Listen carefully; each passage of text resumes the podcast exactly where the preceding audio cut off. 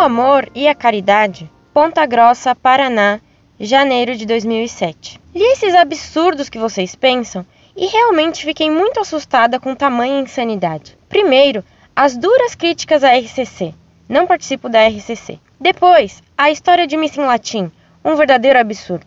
E críticas e mais críticas, ofensas e palavras duras, referentes a católicos tão dignos quanto qualquer outro. Depois de me deparar com tantos devaneios, pensei: mas e o amor, a verdade de por que Jesus veio? Veio ensinar a amar a todos incondicionalmente, a perdoar setenta vezes sete, a dar pão para quem tem fome e água para o sedento. Jesus ensinou a não discriminar ninguém, a não ter preconceitos, e foi bem claro quando disse que ninguém vai ao Pai senão por ele. Posso estar enganada em muitas coisas, mas acho que vocês são completamente anticristãos. Quero saber se vocês conhecem Chiara Lubitsch e o movimento dos focolares. Bem, deveriam conhecer e ver que é uma obra respeitadíssima, não só na sua igreja, católica, é claro, mas em todas as demais religiões.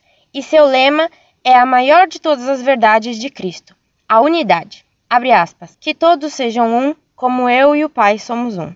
Fecha aspas. Pensem nisso e parem de se achar os melhores na igreja. Somos todos filhos de um mesmo Pai e buscamos a mesma coisa, mas quando nos encontrarmos com ela, não nos perguntará quantas Ave-Marias rezamos e em quantas missas em latim fomos, mas sim se amamos o nosso próximo.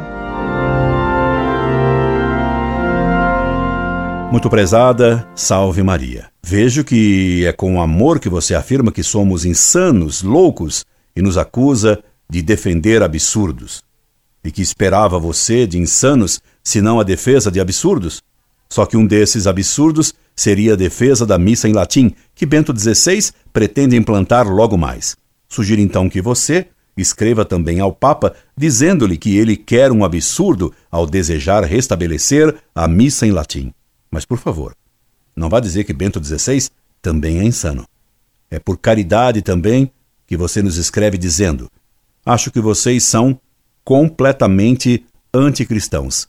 Portanto, ao seu caridoso ver, seríamos pequenos anticristos. Como você vive o amor.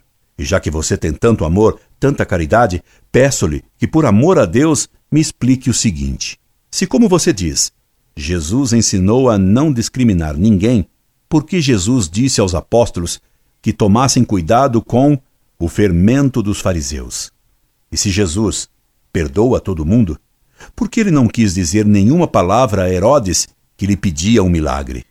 E porque ele, que não discrimina ninguém, chamou os fariseus de filhos do diabo, serpentes, víboras, hipócritas.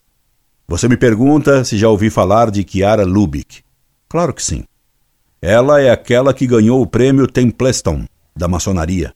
Poderia você me explicar como ela conseguiu agradar a maçonaria e a Deus ao mesmo tempo, incorde Jesus sempre, Orlando Fedeli.